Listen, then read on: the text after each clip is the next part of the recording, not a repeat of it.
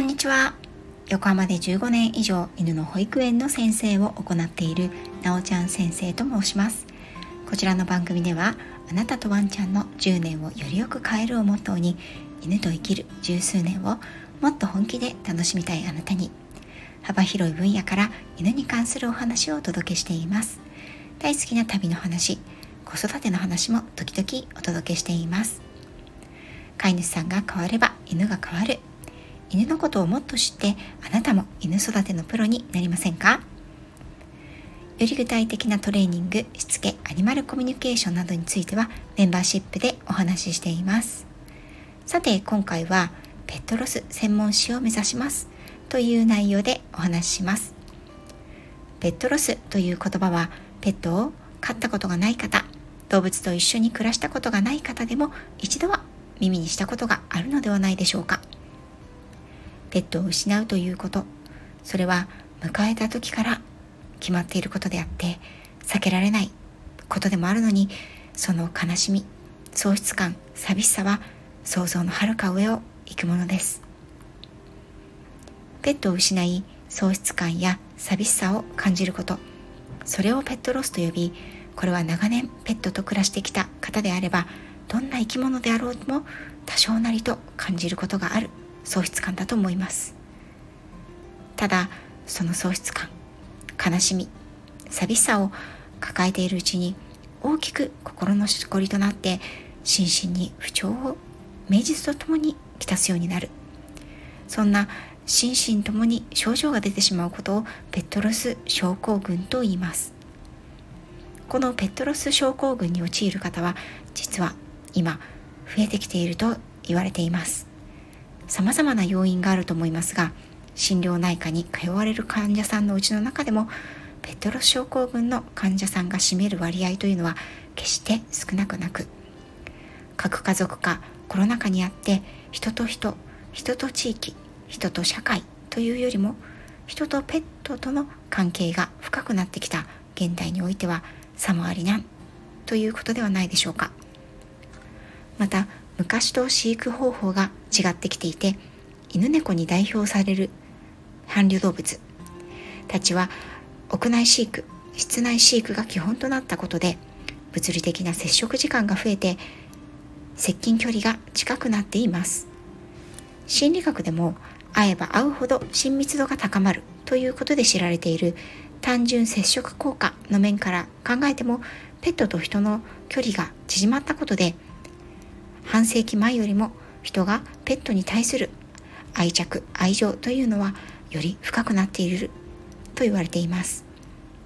その結果愛情愛着がより一層深くなり比例して失った時の悲しみもより一層強くなる。だからこそペットロス症候群は現代病の一つとも言えるほど増えているのです。私がペットロスに興味を持ち始めたのは実はこれも最近のことなんです。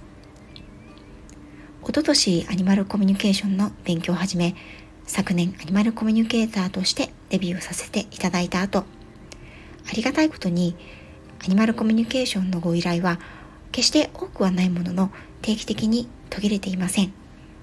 その中でもやはり亡くなった我が子へのメッセージを届けたいメッセージを聞きたいというご依頼は何件もありました。そういう時私はアニマルコミュニケーターとしてお客様に対応しますが愛する我が子を失った悲しみの渦中にある飼い主さんに対するのにこれで本当にいいのかなと若干迷うことはありました。もちろん動物さんの言葉はそのままお伝えするというスタンスなんですが例えばセッションのやり取りの間などの言葉がけなどですね。また自分自身は犬の業界に入ってきて今年で19年。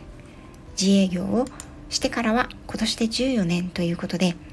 昔担当させていただいたワンちゃんたちは虹の橋を渡る子が年々増えていきました。そのお知らせをくださる飼い主さんはもちろん少数です。ただわざわざ疎遠になっていた昔の犬のトレーナーさんに訃報を知らせてくださるというのは愛しい我が子の思い出を共有してくれる人に聞いてほしいという気持ちがあるからだと私は思っています。他の人では吐き出せない打ち明けられない悲しみや我が子との輝かしい思い出を話し合える人共感してもらえる人という相手に私が求められているんだということを痛感するようなことが何度かあったんですね。そして飼い主さんのお話をいざ伺ってみるといかに多くの方がペットを失った辛さを一人で抱え込んでしまってその悲しみをいつまでも心の中に一人抱えてしまう苦しみの淵にとどまっているということを感じていました。アニマルコミュニケーションを受けていただくことでペットたちへの後悔や自責の念が少し和らぐということはあるんですがそもそもアニマルコミュニケーションを受けることが少し怖く感じたり抵抗があったりスピリチュアルに不信感を抱いているという方は受け入れていただくこと自体が難しいんですよね。またこれも時々あるんですがあまりに悲しみが大きいと心が何も感じないように触れないようにと自分を守るために閉ざしてしまうことがあるんです。愛するペットたちを失ったさまざまな飼い主さんの悲しみのありように私はどうにかして寄り添っていけたらいいなと思うようになったんです。もとより私はゆりかごから墓場までをモットーにそのワンちゃんと飼い主さんの一生に寄り添える存在でありたいと思っているんです。そのためには犬に寄り添うだけではなくて人に寄り添うこともとても大切。犬たちがそばにいなくなっても私という人間が飼い主さんにそのワンちゃんとの記憶や思い出とともに寄り添うことができたらもっとお役に立てるかもしれないと思い私は先週とある教会のペットロスケア入門講座を受講させていただき専門誌となるべくコースの受講を決めて申し込みました。いわゆるペットロスカウンセラーと呼ばれるこうした専門誌は国家資格ではありませんが私はデリケートな心の方にきちんと寄り添えるようにまずは自分がしっかり勉強することが必要だなと感じます。